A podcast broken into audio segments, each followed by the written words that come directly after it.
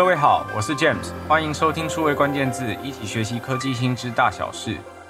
在前几次的数位关键字里面，其实我们谈到一些跟资讯安全有关的问题哦。那我们也邀请到不同的朋友来帮我们分享跟资讯安全有关的一些工作，或者是一些有关的赛事。然后我就被呃不少听众敲碗问到一个问题，就到底什么条件才有机会可以当骇客？然后当了骇客之后，就可以进到什么样的公司去工作？在治安这个领域呢，甚至他的职涯工作工作的内容到底是些什么？在这一集的数位关键字，很开心再次邀请到两位业界的好朋友，Dave Core 戴夫寇尔的资深副总徐念恩 Bowen，跟他的首席治安研究员蔡正达 Orange 来帮大家解惑，到底要怎么样才可以当骇客？在骇客里面的工作跟职涯到底是什么？我们欢迎 Bowen 跟 Orange。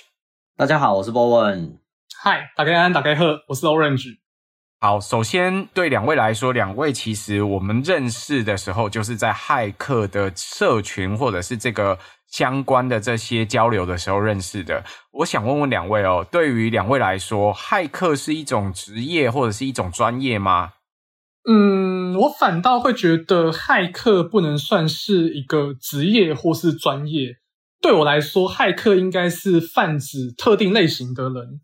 那骇客的英文 H A C K，它的原意 H A C K 其实有很多种意思。那我自己最喜欢的解释是，透过技巧或者是创意，用非正式的方法去解决问题。那这个非正式很重要，而骇客就是贯彻这个信念的人。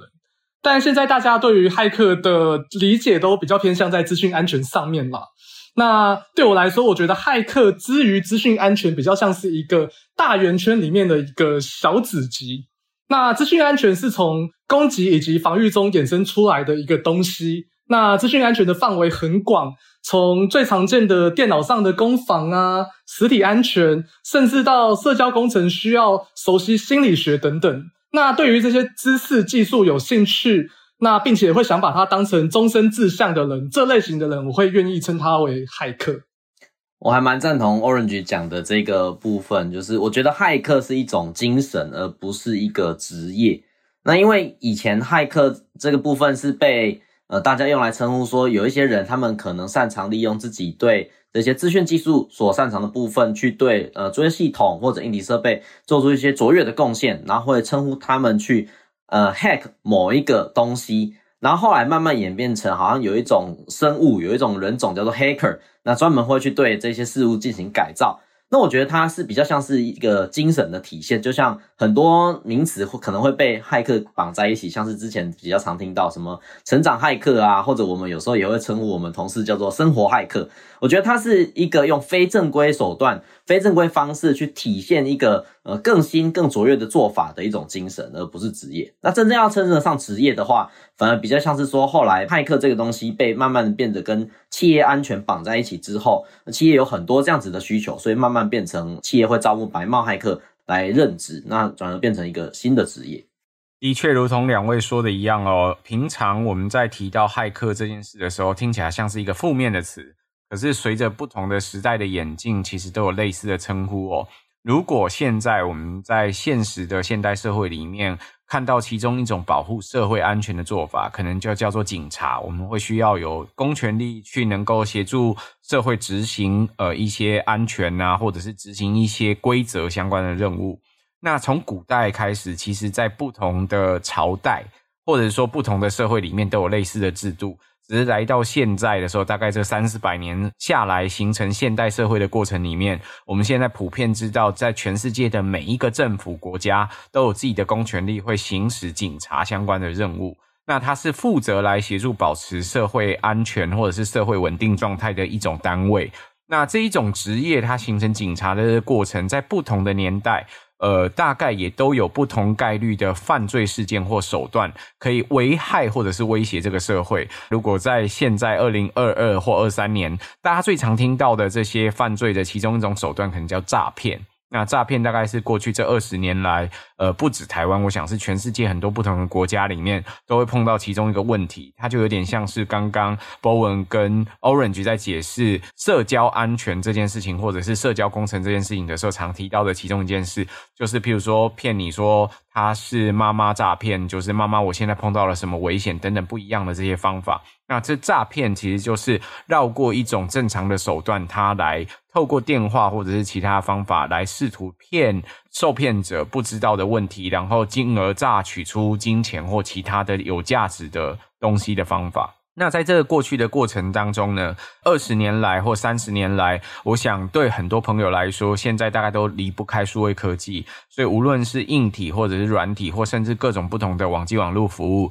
大概都会碰到一些跟安全有关的事件，包含硬体上从网络的这个攻击是不是可以有机会直接连接攻击，或甚至直接把你的电脑啊，或者是硬碟拔走、偷走等等的这些硬体的这些安全。或者是像软体网络服务的时候，可不可以盗取你的资料啊？盗取你的资产啊？资产可能是像譬如说我们在做媒体，那可能会碰到我的这个媒体素材会不会被盗用啊？等等不一样的问题。所以我想在不同的层面上，或者是不同的安全上，也都是需要考虑的地方。所以骇客本身好像不是一种。职业，它比较像是一种可能像是 Orange 讲的非正式的手段或方法，可以去破解的其中一种想象，或者是一种工具或者一种运动。但实际上，它最后落实到现实生活中的其中一块产业或一块职业的工作，可能广泛的来说跟资讯安全有关。那我想问问两位。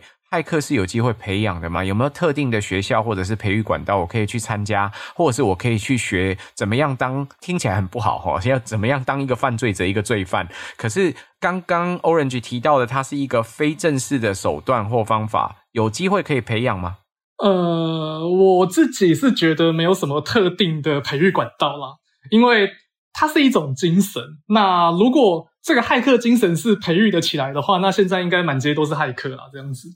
那当然还是有一些呃，例如说教育部的计划，或者是大学的一些学程，甚至是治安社群有在培育治安相关的人才。但我觉得技能可以培养，技能是培养得起来的。但是刚刚所讲的那个骇客的思维、骇客的叛逆是培养不出来的。那这真的比较偏向价值观的部分啦。所以我比较想强调的是，就是骇客其实没有一个特定的培养管道。那我自己。也有看过，就是有朋友是什么大学中文系，然后转生成骇客，然后甚至有一些骇客朋友是大学没毕业，甚至高中文凭也没有拿到，就直接来当骇客的。那你一般来说，通常如果真的要开始做一个骇客，或者是要参加治安领域的相关的这些工作的话，有什么开始学或开始的方法吗？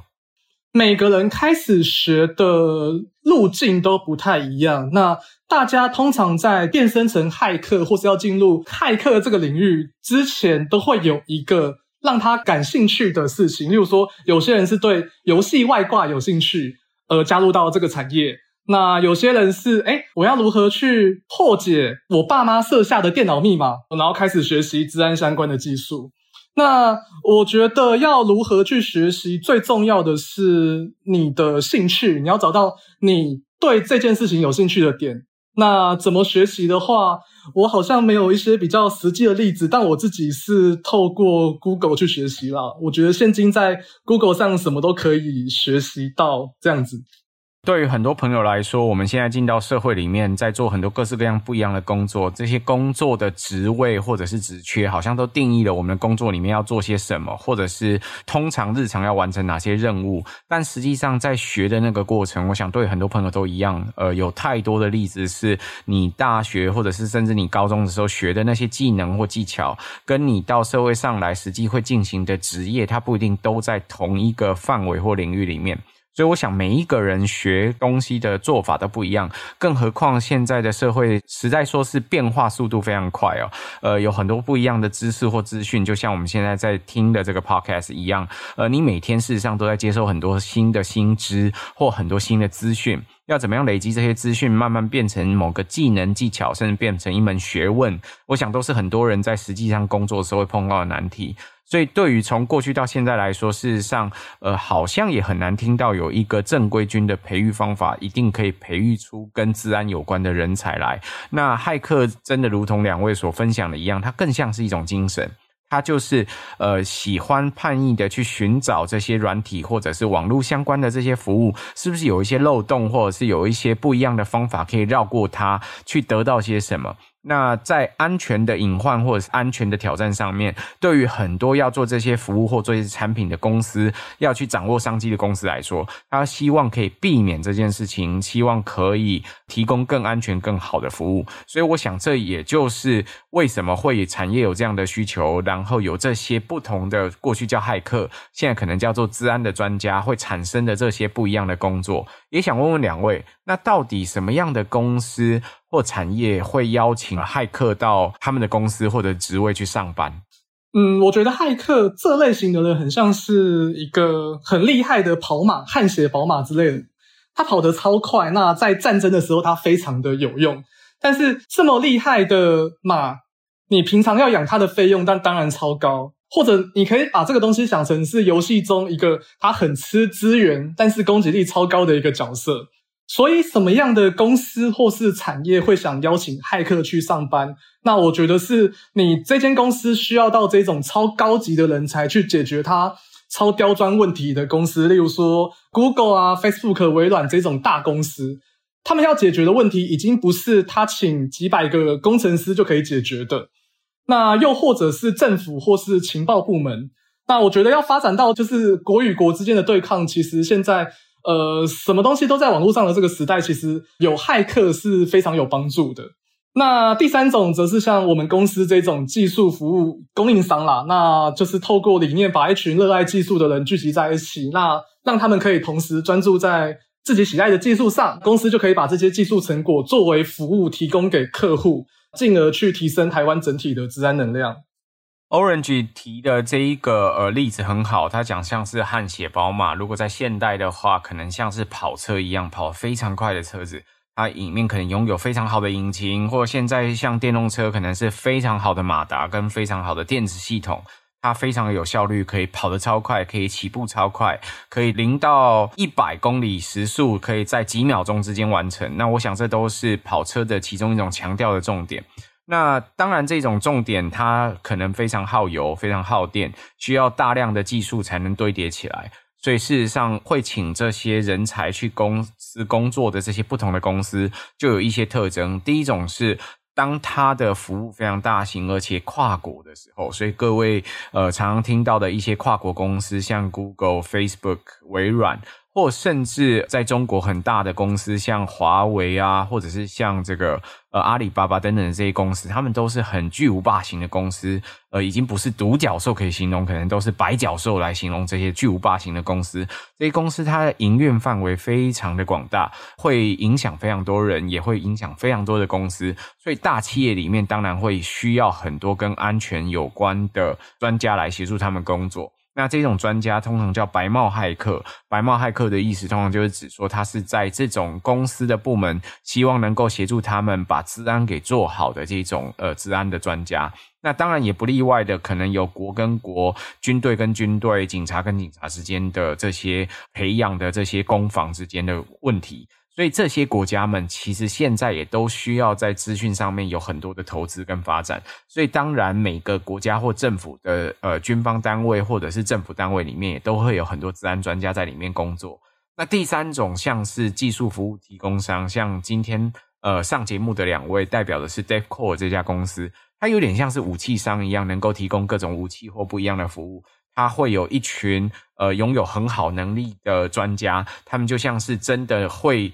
开赛车的选手一样，而且自己手上也可能有很多台赛车，在需要做比赛的时候，可以代表不同的公司去协助他们去做他们的相关的比赛。那我想问问哦，这些公司的这些骇客跑到这些公司去上班，他叫做治安顾问、治安专家或武器提供商，通常他的职位叫什么？然后他里面工作都在做些什么？我觉得在业界目前有很多职位是跟治安有关的。譬如说，像我们公司就是一堆很擅长做攻击，也很喜欢做攻击研究的人。那这样子的人就会去做攻击检测的技术，像是渗透测试或者红队演练。那比较擅长防御的人，他们可能会就会去做企业内部的维运或者是治安事件处理。所以，我们经常可以看到有那种专门做 IR 事件调查的呃专家，去对企业内部的治安事件去分析，说看看是从哪里进来的，然后他在这台电脑做了什么事情。那另外也有一些擅长分析资料的人去做威胁猎捕，那他可能是做情资分析师，去分析看看目前网络上有哪些情资可能会对这个企业造成威胁。那当然也有一些比较偏管理面的，刚刚提到有一些可能都跟技术或者资讯有关。那有一些比较偏管理面的，像治安管理师，或者甚至现在比较热门也因应法规而设立的这些 CISO 治安长。那这些职位就是比较需要综合去做风险评鉴、风险管理以及资讯管理的这些技能，来做一个综合的盘点，然后为企业打造他们的治安策略。那这个是我觉得现在企业上比较常听到的一些工作职缺。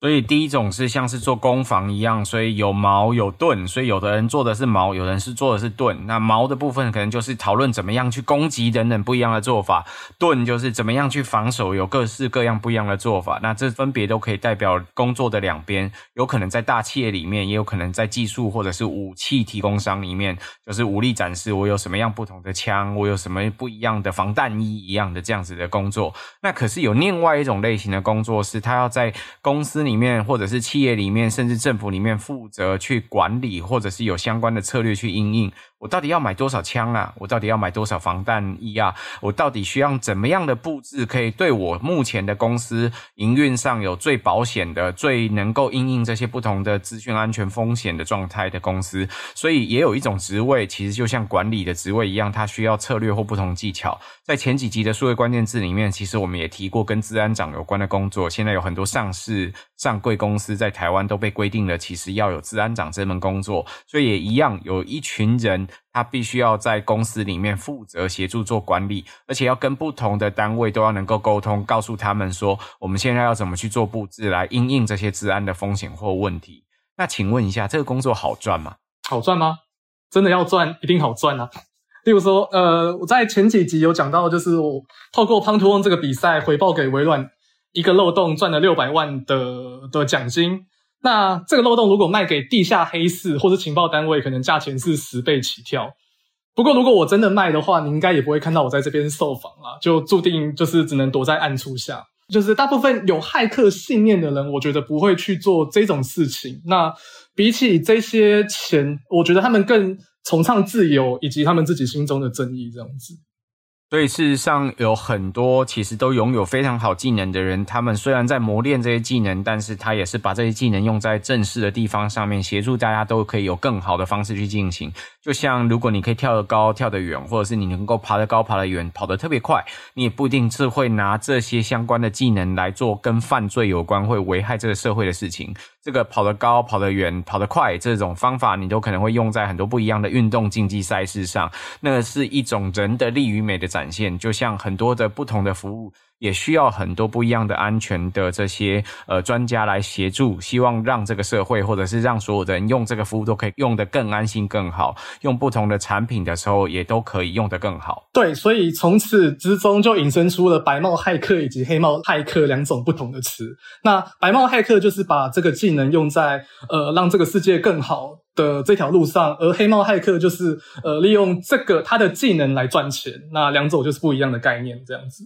所以用这个技能来赚钱，所以他可能会拿这个技能去偷到很多相关的资料。譬如说，在网络上，我们也知道，在暗网里面，就是在一些黑市里面，大家可以不妨在网络上这样想象，在黑市里面，他们会在卖一些资料或不同的东西。这可能是对于不同的公司或不同的个人来说，都是身家资产，都是很重要的这些呃相关的隐私。可是对于这些人来说，他不在乎这件事，他其实就是在做一个可能会危害社会的事情，那呃，这当然也会产生不一样的成本跟不一样的这个价值。那所以白帽跟黑帽分别代表是在对立面的不同的人或不同的这些呃价值观。那最后也想问问各位，业界会持续对资安有相关的需求吗？或者是这种工作会不会以后到了某个阶段，全部都会，譬如说是像有 AI 啊，有很多不同的工具，我就可以取代，让这个工作最后会不见了？我我觉得这部分业界应该是会一直有需求啦，因为攻击面，我觉得是很难用嗯这些 AI 技术就直接去推估出来的，因为攻击是一个综合很多不同面向、不同技巧的方式所组合而成的。有时候一两个不起眼的低风险漏洞，在经过很多研究，然后甚至是挖掘出新漏洞的时候，它忽然利用价值就会变得非常高。那这整个多个漏洞所组合出来的这个利用链，就会变得非常有价值。那这些漏洞通常不是透过这些自动化的工具或者是 AI 可以直接找出来的。那也因此，我们呃这些技术服务供应商现在才是会有非常多的这个需求。那这些需求也引申了很多的工作职缺，像是无论业界在招募这些防守方的人，或者是像我们这样子的服务供应商在招募攻击检测的这些人才，都还是持续有非常大量的需求的。所以我想这个应该是。呃，不太可能会有工作不见的现象。那 Orange 可能也会有一些心得分享。哦，因为我觉得，呃，资讯安全这个东西是随着资讯而产生的，所以未来只要资讯存在的一天，那我觉得治安的需求只会越来越多。这样子，的确哦，如同两位所说的，呃，我想过去的一百年，如果讲到这个跟运动有关的市场，或者是讲到篮球或棒球，大家不会太意外的，这个棒球或者是篮球已经在全世界，甚至足球已经在全世界已经是实现了超过一百年以上的运动。那这些运动赛事或者是呃这些职业选手，也是相关很多朋友过去一段时间看这个世界杯啊，或看这些大联盟的世界赛事啊等等的这些不同的比赛的时候，不可或缺的其中一件事情。从过去到现在，事实上这个运动竞技赛事都存在。那会不会随着时间改变？会。呃，一百年前也许没有像现在的运动选手，他挑战的时候力与美，所以你可能可以看得到他们呃训练自己的过程方法更科学，用很多不同的手段，然后训练自己的过程之外。呃，一个队伍要能够互相培养的有默契，可以打场好的球，那也需要很多不同的练习或准备。更别提从过去到现在，运动赛事从只能在现场看，去体验那个现场赛事等等，到现在你可以看到，在网络上或甚至在电视上都可以看到四 K，我们可以看到用这些不同的科技可以实现同步。转播这些赛事，这都是过去见不到，但现在有机会见到。那更别提说，哇，这些不一样的摄影技术啊，等等直播的功能，可以容许你在不同的角度，可能未来我们搞不好都可以在 VR、AR 里面实现看到这些比赛的过程，比现在还精彩。那所以从过去到现在，我想呃不变的是这个赛事或者是这种球赛的这种进行的模式，当然会随着时间呃有越来越多的人，他有越来越好的体力啦，可以跳得越高，或者是有更大的力气，所以他可以做得更好。那过去到现在，我们可能从棒球，他就会讲到说，诶，你的球速会越来越快，或者是你能够出力的速度，或者是你的平衡感。那现在我们看棒球比赛的时候，甚至会看到他们投球的时候，是不是投在那个九宫格里面？那九宫格过去啊，是一个想象，就是我们虽然看转播，但其实那个电视画面并不清楚，你根本不知道他投在哪里。可是现在，你完全可以从那个九宫格去判断说，诶，他其实今天投的准不准，好不好？我想这都是过去没有办法，但现在的资讯技术或科技已经可以运作得到地方。那跟安全有关的也一样，呃，随着时代不断的进展，我想有更多的硬体或软体会进到一般人们的生活里面去，在线上或线下都会体验到各式各样不一样的服务。所以我想在很长的一段时间，大家在线上线下体验各种服务的过程当中，会用到这些资讯科技的产品或服务去协助你的生活。那在这期间呢，很多不同服务推出的过程、实现的过程里面，都会需要很多安全的调整。今天很感谢 Bowen 跟 Orange 来帮我们分享骇客到底可不可以成为一个职业或工作，很谢谢两位。好，谢谢，谢谢，也谢谢各位在线上收听。如果可能，请多帮我们转发、宣传或点赞。我们下周再会，拜拜。